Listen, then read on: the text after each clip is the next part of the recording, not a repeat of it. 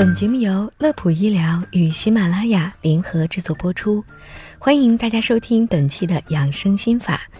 农历正月十五，这是我国传统的元宵佳节。时过境迁，古时的燃灯、放焰、赏月、猜谜的习俗可能有些淡去，但是吃上一碗元宵的念头却是完整的保留了下来。元宵虽然好吃，可是也有讲究。怎么才能够吃得健康、吃得合理呢？今天我们就和您详细的来说一说这里面的门道。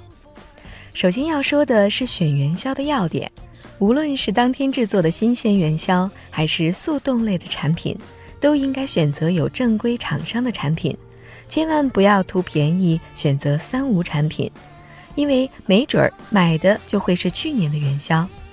除此之外，还要检查包装袋是否密封完好，元宵的颜色形态是否正常。如果袋内有很多的冰晶，则说明冷藏时的温度不稳定，质量可能就有所下降。而对于散装的元宵，可以根据颜色、味道来判断。如果颜色不正常，又有霉味儿或者是酸味儿的话，可能是其中的馅料已经氧化。食用会带来健康隐患。接下来再说说吃元宵。元宵属于高热量、高糖分的食品，外皮儿由糯米粉制成，粘性高，不容易消化；而馅料则多含有较高的油脂与糖分，所以在食用时一次不要吃太多，并且应当适当的减少主食的摄入。平时吃一碗米饭的同学，这一次吃半碗就好。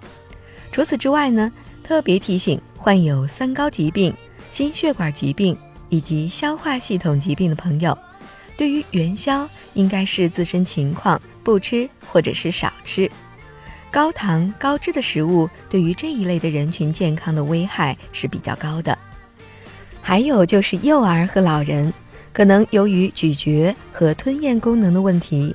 粘性很强的元宵，稍有不慎就会粘附在食管和气管处，导致阻塞呼吸道。